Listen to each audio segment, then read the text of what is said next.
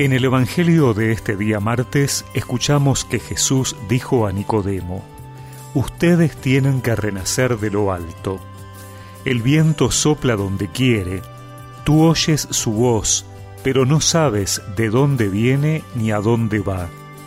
Lo mismo sucede con todo el que ha nacido del Espíritu. ¿Cómo es posible todo esto? le volvió a preguntar Nicodemo.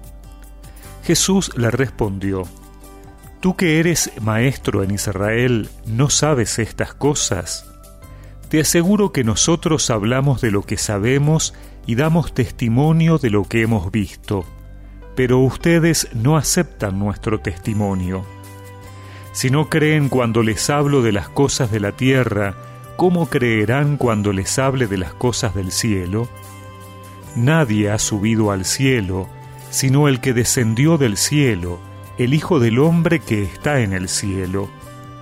De la misma manera que Moisés levantó en alto la serpiente en el desierto, también es necesario que el Hijo del Hombre sea levantado en alto para que todos los que creen en Él tengan vida eterna.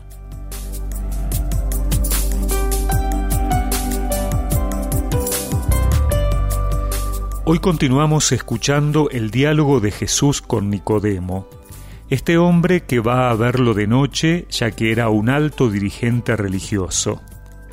Las palabras del Señor son desconcertantes para Nicodemo, que se maneja con categorías religiosas y humanas que había aprendido y seguramente enseñaba a los demás.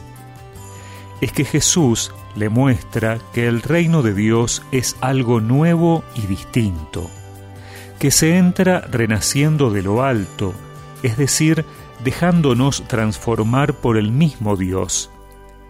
Para ello es necesario la humildad de reconocer que Jesús nos ha venido a revelar la verdad de Dios y que Él es la puerta por la que ingresamos al reino.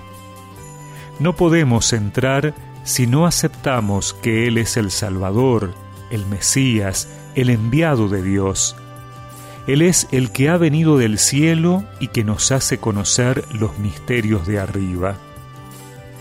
El hombre de hoy, que se aferra tanto en vivir el presente, sin embargo se sigue preguntando sobre el futuro.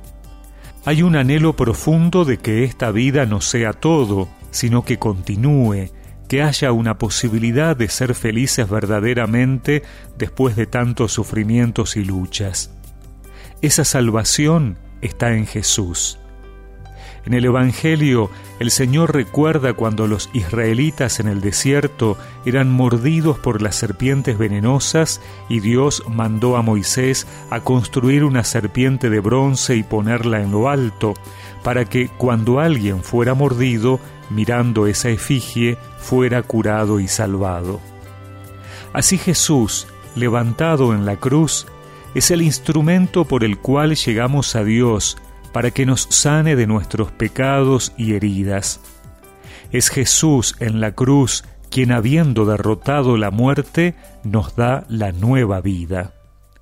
Tener una cruz en una pared de nuestra casa para que podamos contemplarla, una cruz en nuestro pecho, una cruz en nuestro vehículo, no es un adorno más, es la posibilidad de recordar siempre que Él está con nosotros salvándonos y acudir confiadamente levantando nuestra mirada a Él cuando el peligro acecha nuestras vidas.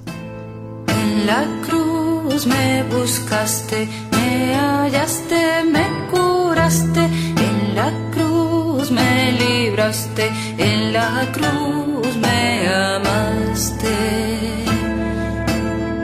la cruz me buscaste, me hallaste, me curaste, en la cruz me libraste, en la cruz me amaste. Y recemos juntos esta oración. Señor, que has sido levantado en alto para nuestra salvación, gracias por darme la vida eterna por medio de la cruz.